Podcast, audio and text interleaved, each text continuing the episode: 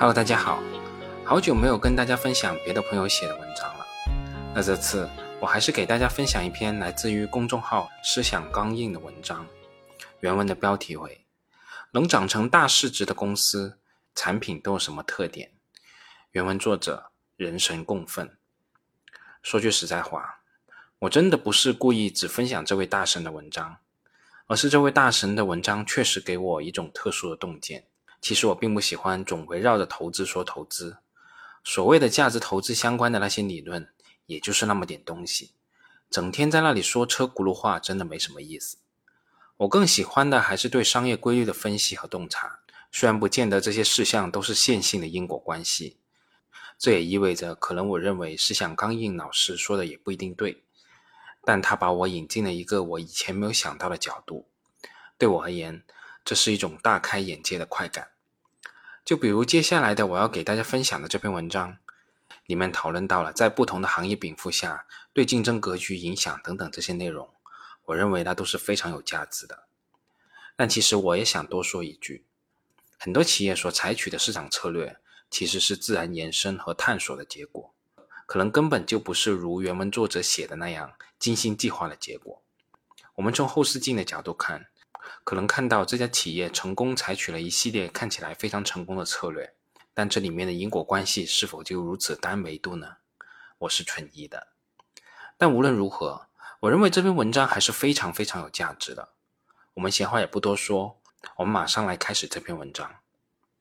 分析公司的竞争格局，不但要看目前的市场份额分布，还要预测市场份额的变化。虽然大部分行业都在走向集中。但在不同的行业，前三家最大的企业占比相差还是可以很大的。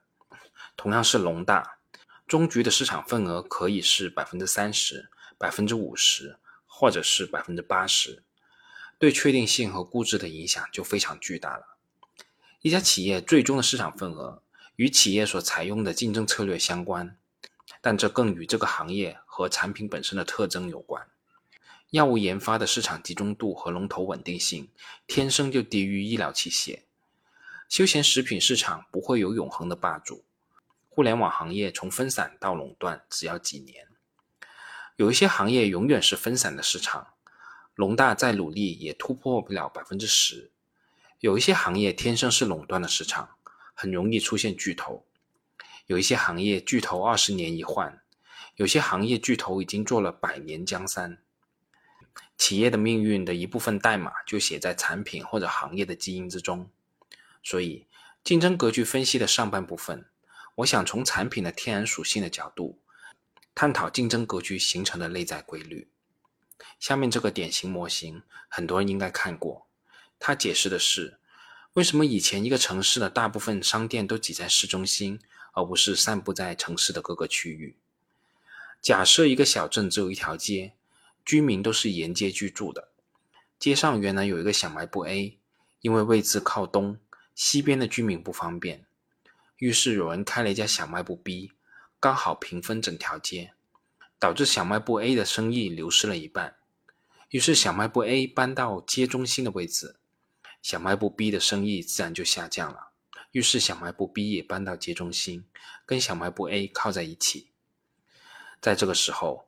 谁也抢不了谁的市场份额了，谁也无法更进一步，这就是经济学上的均衡状态。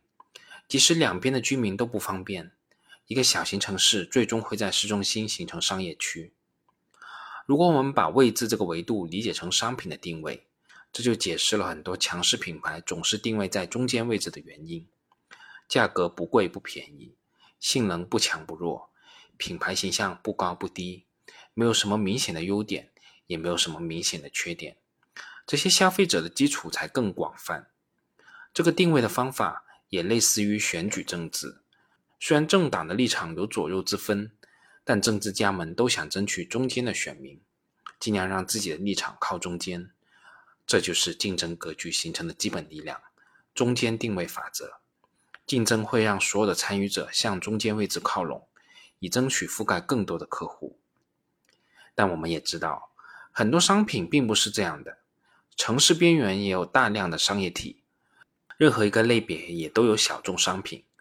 工业品企业也不会只生产同一种性能的产品。回到小镇的这个案例，要符合这个中间定位法则，需要两个很重要的前提条件。条件一，单维度，居民在选择的时候，只有位置这一个选择维度，小卖部的商品和价格都无差别。条件二，弱属性，弱属性就是选择偏好不强烈，位置是一个弱属性，因为位置远一点，居民也是可以克服的。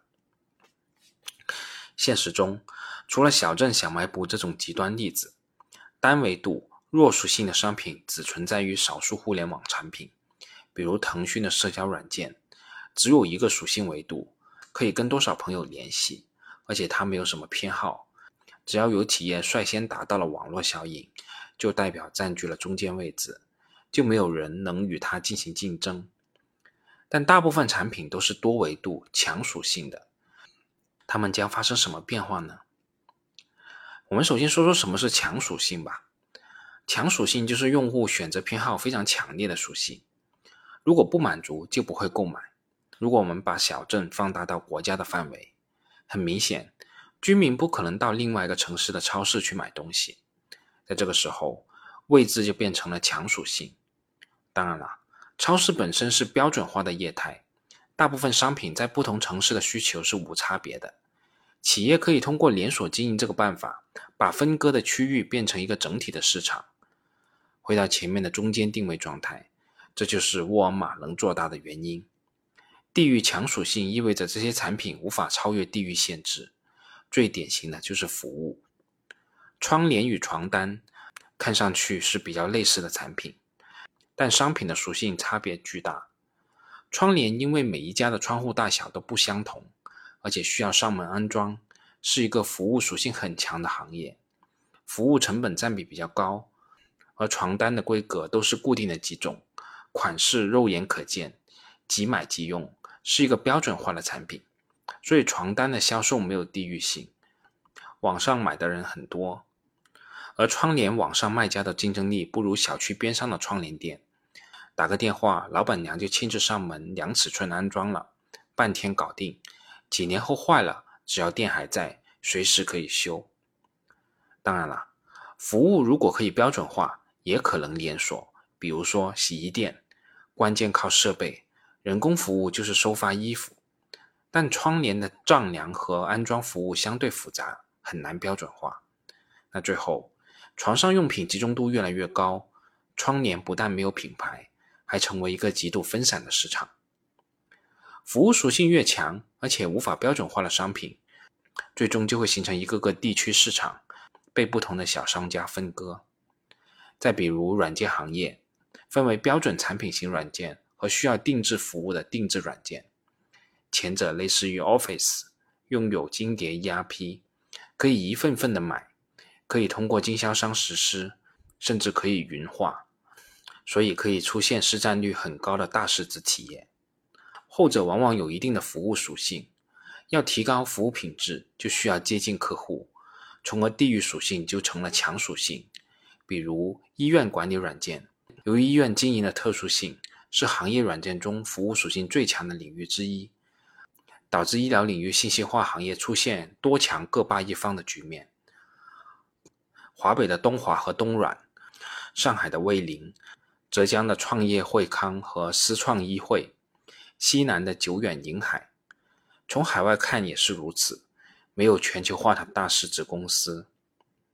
还有一些产品，比如说以前的水泥和啤酒，产品的特征决定了它有一定的销售半径，形成了地域强属性。不同的区域市场被不同的企业分割，有强属性而且细分过多的行业。市场份额很容易分散成地区区域龙头或者几个细分龙头上面，最终出现寡头垄断的可能性是比较小的。那接下来看一看一个多属性维度的情况。假设一个小家电消费属性有两个维度，一个维度是功能丰富、操作方便，有些人喜欢功能丰富，有些人喜欢操作方便，而这两种特征是互斥的。第二个维度是性能，有人喜欢中高档次的，有人只要了实用就行。这两个维度就会将消费者分成四个区域。一开始，众多的厂商各自占据一块市场，随着竞争的加剧，市场份额是否会集中呢？最后，头部厂商的份额会有多大呢？这就取决于这两种消费属性是弱属性还是强属性。假定这个小家电的两个属性都是弱属性，也就是偏好功能丰富的消费者不会完全抗拒操作简洁的产品，喜欢中高档次的消费者也不在意买低档的实用产品。根据前面的中间定位原则，大家都会尽量在坐标上往中间位置靠拢。再加上商品的双弱属性，因为消费者没有明显的偏好，往往规模的天花板就很高。率先占据中间位置的企业，如果有规模效应，有可能获得成本、用户心智、品牌形象、渠道等等的优势，从而变成老大。当然了，具体谁能做老大，竞争格局无法分析，要看各家的竞争策略，这是另外一个话题。我们留待之后再分析。那最终这个行业很有可能形成一超或者双寡头多强的竞争格局。一超定位居中，弱化属性，占据了很多的用户；多强只有强化属性，占据细分市场。普通的牛奶就是标准的消费品，口味单一，对新鲜度、价格都没有明显的偏好。企业做大完全靠管理能力。最终出现了伊利和蒙牛双寡头，再加上一些各霸一方、有品牌消费偏好的地区品牌。我国目前的瓶装水、食用油都是属于这一类。